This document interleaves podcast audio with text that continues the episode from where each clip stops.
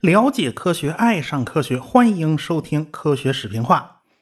下个礼拜就是春节了啊！先向大家拜个早年，祝大家节日快乐啊！科普经典解读课已经讲到了基普索恩的《黑洞与时间弯曲》的上部。本来呢都是周三或者周四啊更新，但是下个礼拜呢恰好碰到除夕夜，想来啊大家都在阖家团圆呢，我们就不添乱了。我和汪老师呢也要踏踏实实过个春节，因此呢。科普经典解读课呢，就延后一周。我先告诉大家一声啊，当然了，科学视频化的免费专辑呢是不会停更的，咱们按时继续更新。您过节这几天呢，好吃好喝好玩啊，呃，这个半夜睡不着觉的时候呢，刚好听一下啊，也算是有助睡眠。咱们闲言少叙，书归正文呢。上文书讲到啊，戴维正在度蜜月呢，啊，他陪着新婚妻子正在游玩。他妻子啊，特别喜欢苏格兰乡村的悠闲生活呀。呃，其实戴维自己啊，他早就坐不住了。他喜欢科学研究，太喜欢做实验了。他那心思根本就不在那苏格兰乡村啊。你别看那戴维坐在小河边上，架着鱼竿子在那钓鱼呢，其实他心里早就不耐烦了啊。他这一拎鱼竿子，哎呀，这个没有上钩了。过一会儿再拎鱼竿子，还是没有。啊，他就开始念念有词，哎，你给我上来啊！你给我上来！你怎么不上来呢？你不上来不要紧，那我下去吧。那戴维要下河去摸鱼！他刚要下河，这时候从巴黎送来了一封信，那是法国科学家安培写来的。要知道，这安培也不是个普通人啊！我们现在电流的单位就是用他的名字命名的。这个安培写了一封信，人家告诉他。啊，最近发现了一个好玩意儿啊，有一种新物质，哎，是氮气和氯气的化合物，而且这种东西很容易爆炸。呃，制造它的迪龙先生已经炸掉了一只眼睛和一个手指头了。这戴维一听啊，这个心里就痒痒了。哎呀，有这好东西，你怎么不早告诉我呢？他出来度蜜月的时候啊，居然随身还带着一大堆化学仪器呢。他马上就展开实验，但是啊，他随身带的那些化学仪器他不够用，他怎么办呢？他就跟夫人软磨硬泡。哎呀，夫人呐，你先在这儿住着吧，啊，我有事先回伦敦了啊。然后夫人没办法，也得同意啊。所以这个戴维就回了伦敦啊，这戴维就开始搞这个三氯化氮的实验。哪知道啊？他也没比人家狄龙先生好到哪儿去，砰的一声就炸了啊！这戴维就把眼睛给炸伤了。这起码几个月必须严严实实给包起来啊！戴维呢，他还撑着给夫人写信啊，还得轻描淡写，不能让夫人担心呢。他说只是受了点小伤。哎呀，他哪儿受小伤啊？他那脑袋裹得跟木乃伊差不多了。哎，到十二月份。法拉第就得到了这个消息。哎呀，原来戴维爵士的眼睛炸伤了，他正在伦敦呢。他立马就写信毛遂自荐啊，为了体现诚意，他把自己做的笔记一块寄给了戴维。戴维虽然眼睛炸坏了，但是并不是完全不能看见东西啊。他用一只眼睛勉强还能看点东西。这一天呢，也是圣诞节前嘛，快到圣诞节了。哎，他就收到了一本书，还有一封信。这本书一看拿过来，装订的是真漂亮，小羊皮封面，书脊上还写着烫金大字，是戴维爵士演讲录。这戴维想来想去，不记得自己曾经出版过这么一本书啊。等到戴维打开一看呢，他发现这本书完全是手写的，哎，它不是印刷。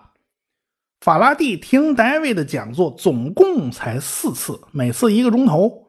那么总共加起来也就是四个小时啊！可是这本笔记呀，居然记了三百八十多页，这把戴维自己都吓了一跳。戴维仔细看自己讲过的所有内容和要点，人家记得是一丝不差，而且这个编辑者还旁证博引的补充了好多的内容，字写的漂亮，图画的清晰，扉页上写着法拉第自己的名字。哦，这个戴维知道了。看来这本笔记的作者名字就叫法拉第。把那封信拿过来看了一遍，这是法拉第的第一封求职信呐！哎呀，这言辞写的非常恳切。戴维就在这个叫法拉第的年轻人身上看到了自己过去的影子。法拉第啊，就像自己过去一样，是敢于向命运挑战，勇于追求根本不属于自己的东西，而且他对未来是充满了希望的。而且呢。戴维也看到了法拉第身上强于自己的地方。戴维自己实验记录写的非常潦草啊，他有非常大胆的魄力，但是他的工作风格呀显得太过杂乱，他不够严密啊，太过马马虎虎了，也不够细致。看到法拉第他自己抄的这个笔记呀，他就知道法拉第一定是个非常非常精细的人，有着良好的一丝不苟的记录习惯。这个脾气秉性正好是和自己互补的。戴维呢，就给法拉第写了一封信，意思就是你到皇家学院和自己聊聊。这对于法拉第来讲呢，是最好的圣诞礼物了。等圣诞假期过了，等新年也过了，一月份，哎，这法拉第就去找戴维了。这实际上可以算是法拉第的一次面试。戴维对法拉第的感觉呢非常好，马上叫他到皇家学院来帮自己整理手稿。过了两个礼拜以后啊，戴维的助手叫佩恩先生，就和皇家学院那个玻璃仪器工匠打起来了啊！这俩人吵架，他吵急眼了，那当场就动了手。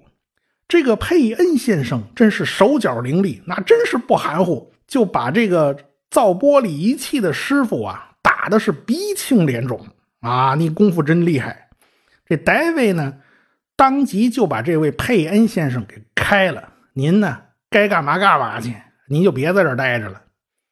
就这样的话呢，戴维手下就缺了一个实验室的助手啊，所以呢，他就想让法拉第来干这个工作。也就是说呢。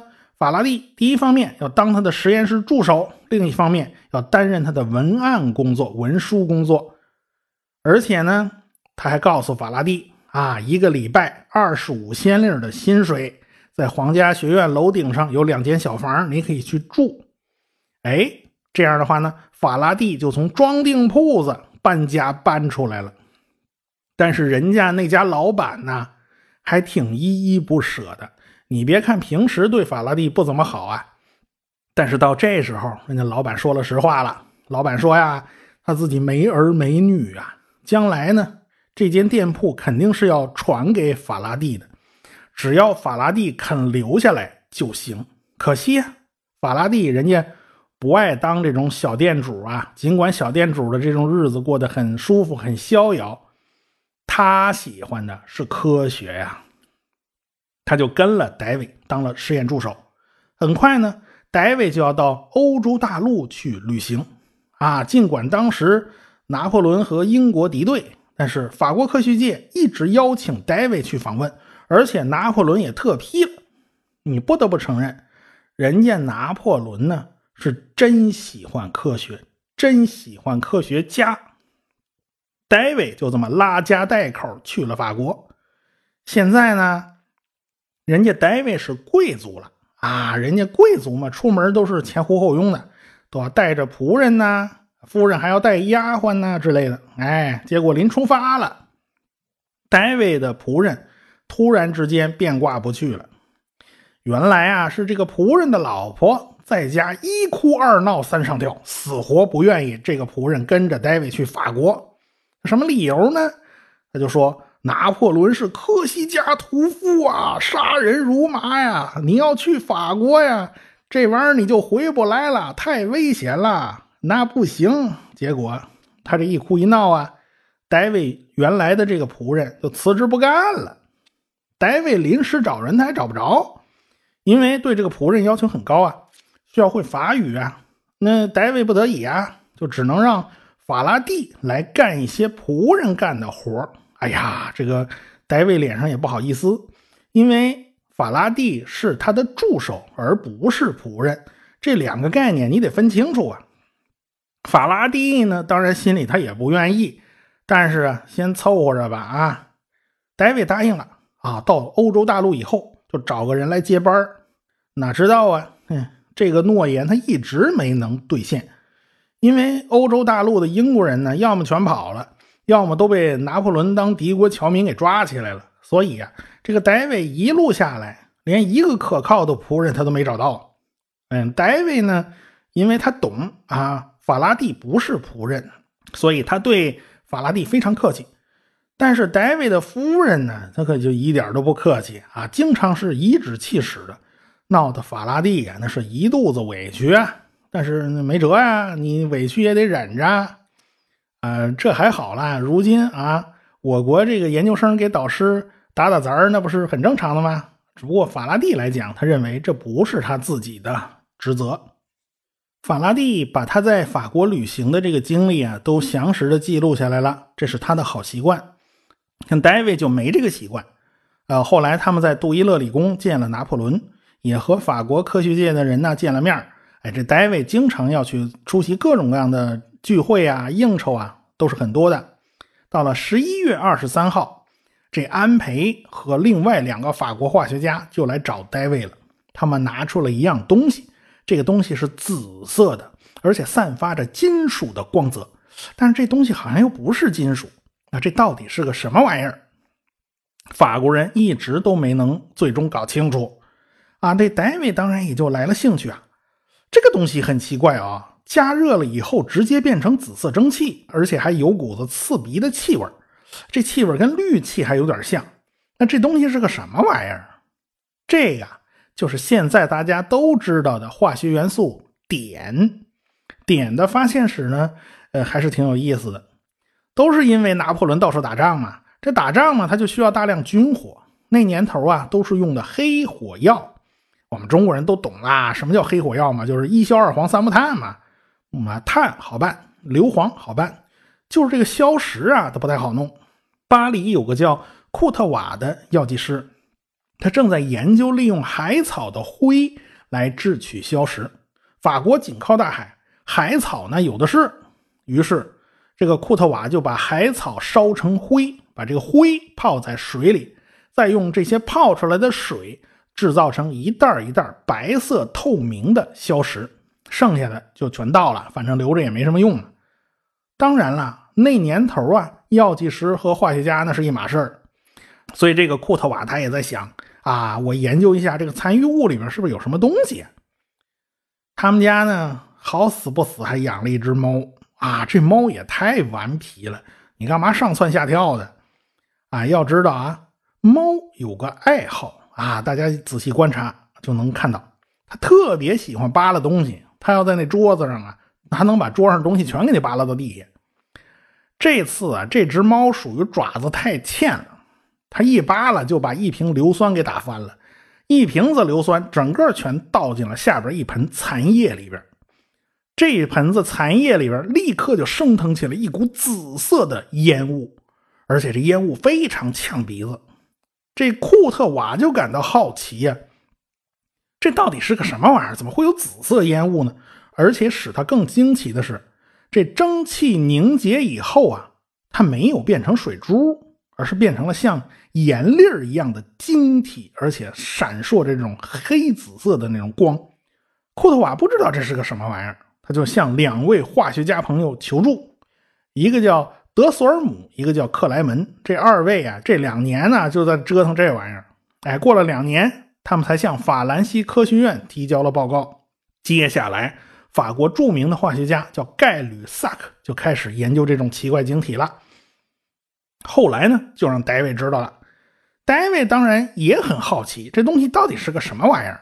哎，这也是法拉第第一次参与到重大的科学研究。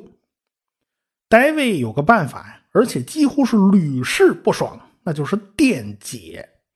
他把这种紫色晶体啊，想法子拿出来，然后想法子去电解。看看能不能把它分解成不同的物质，可是怎么都分解不开。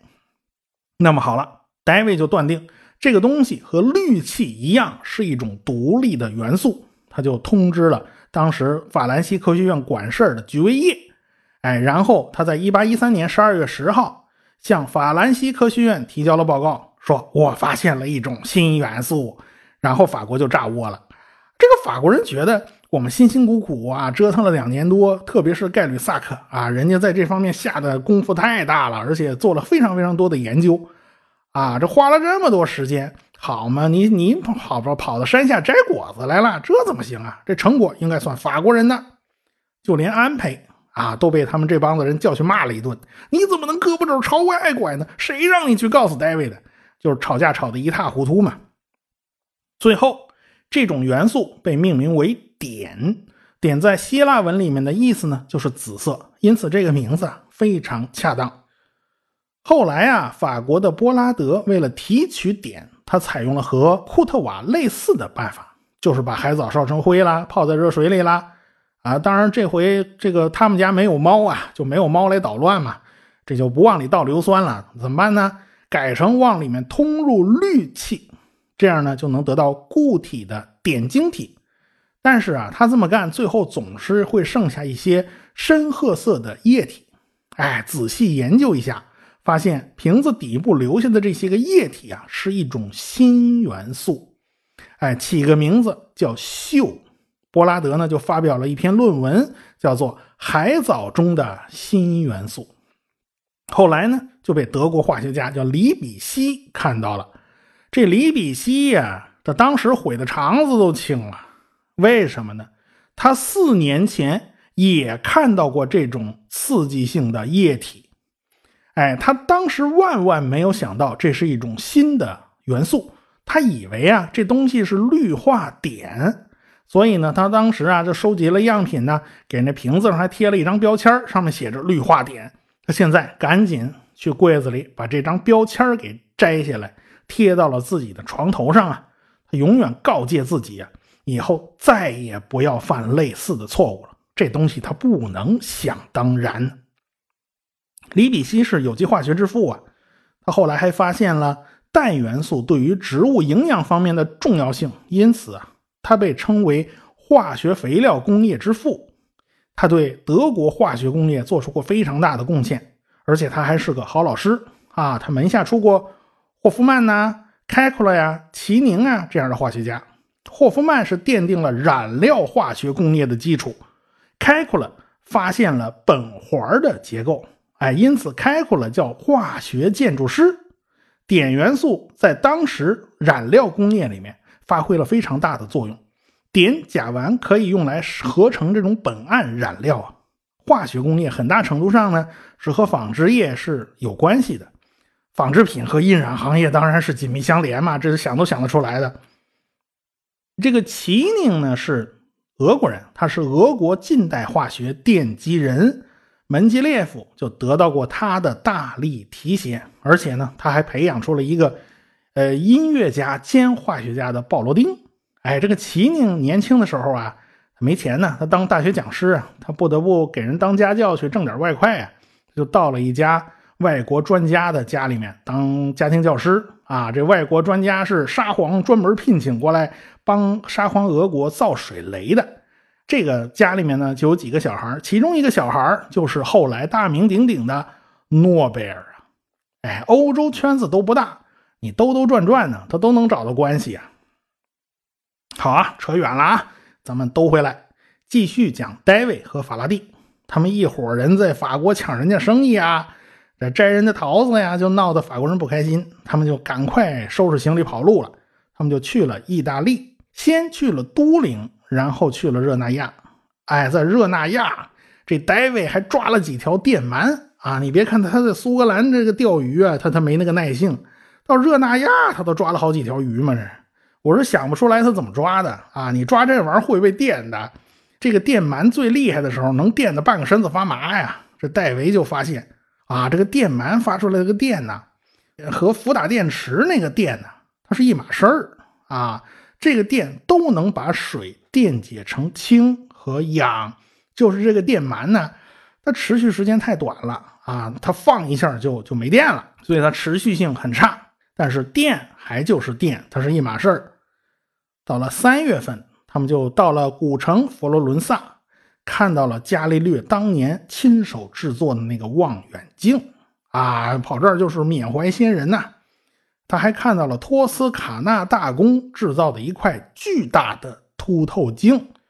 我想很多人小时候都玩过呀，拿放大镜烧蚂蚁呀，啊，而且还烧的特别来劲。这蚂蚁真是倒了大霉呀。维呢，在托斯卡纳这儿，他也想找点什么东西烧一烧啊。要不说他真有钱，真奢侈啊。他拿了一块钻石去烧，这家伙太奢侈了。他举了拿了一个圆的玻璃罩子。把钻石放在里边，在玻璃罩子里面充满了氧气，然后戴维就把那大号的放大镜给举起来了，保持焦点对准玻璃罩子里边的大钻石。他不一会儿，这钻石就烧起来了。烧完了以后，检查一下玻璃罩里面的气体成分，发现有很多二氧化碳。戴维和法拉第这才明白，原来光彩夺目的钻石和黑不溜秋的石墨在成分上啊，它是完全一样的，都是由纯碳元素构成的。法拉第仔仔细细地记录了试验的全过程和现象，然后戴维又给皇家学会寄去了一篇论文，证明金刚石就是纯的碳元素。那么。他们两个证明了金刚石就是纯碳以后，自然就开始有人动脑筋呐。那么石墨能不能变成金刚石呢？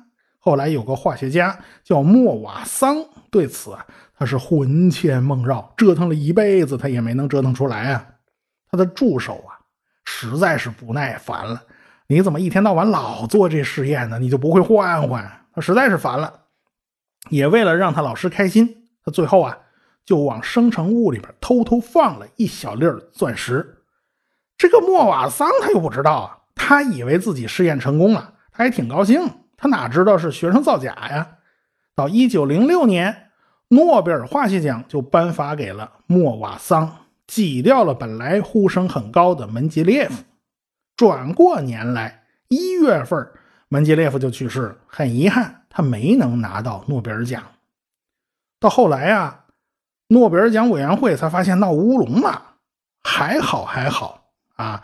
这个莫瓦桑在化学方面的贡献的确非常非常大，是他搞定了氟元素的大规模的生产和提纯。这诺奖委员会呢，刚好只提了他在氟元素方面的贡献以及高温电炉方面的贡献。